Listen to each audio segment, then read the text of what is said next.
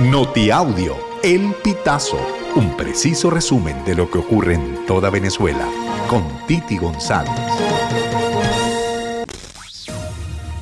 Bienvenidos a una nueva emisión del Notiaudio El Pitazo del 20 de octubre del 2023. El 17 de octubre se dio a conocer que la Organización de las Naciones Unidas aprobó la creación de otro fondo humanitario para Venezuela destinado a cubrir necesidades de la emergencia que hay en el país.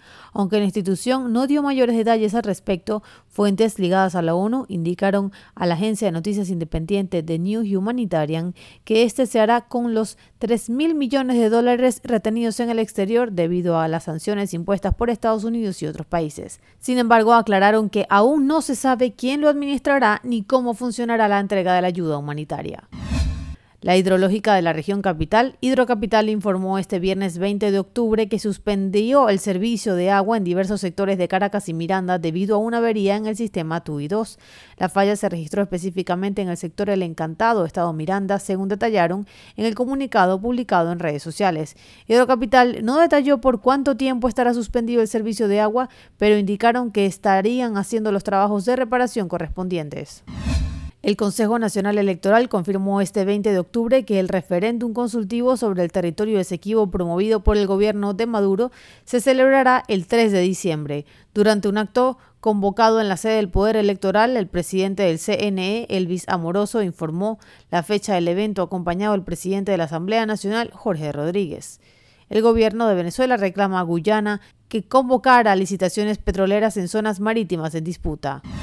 Estados Unidos anunció este jueves 19 de octubre la apertura de una nueva oficina en Ecuador para tramitar solicitudes de asilo de personas de Cuba, Haití, Nicaragua, Venezuela y Colombia. Actualmente la administración de Joe Biden tiene este tipo de centros llamados oficinas de movilidad segura en Colombia, Costa Rica y Guatemala, a los que ahora se suma Ecuador. El Departamento de Estado dijo en un comunicado que la nueva oficina estará operativa en las próximas semanas. Un alumno de segundo año de bachillerato en el Colegio Católico Sagrado Corazón de Jesús en Guanare exhibió un arma de fuego al arribar al salón de clases. El hecho ocurrió el miércoles 18 de octubre en horas de la mañana, lo que obligó a las autoridades a suspender las actividades y convocar de emergencia una asamblea de padres y representantes. El incidente fue reportado ante el personal docente y directivo del centro educativo y de inmediato fue notificado a organismos de seguridad del Estado.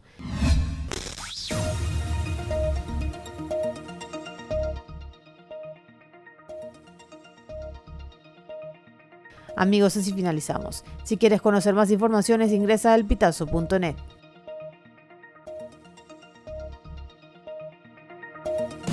Estas informaciones puedes ampliarlas en nuestra página web, elpitazo.net. También recibimos tus denuncias vía SMS o WhatsApp a través del 0414-230-2934.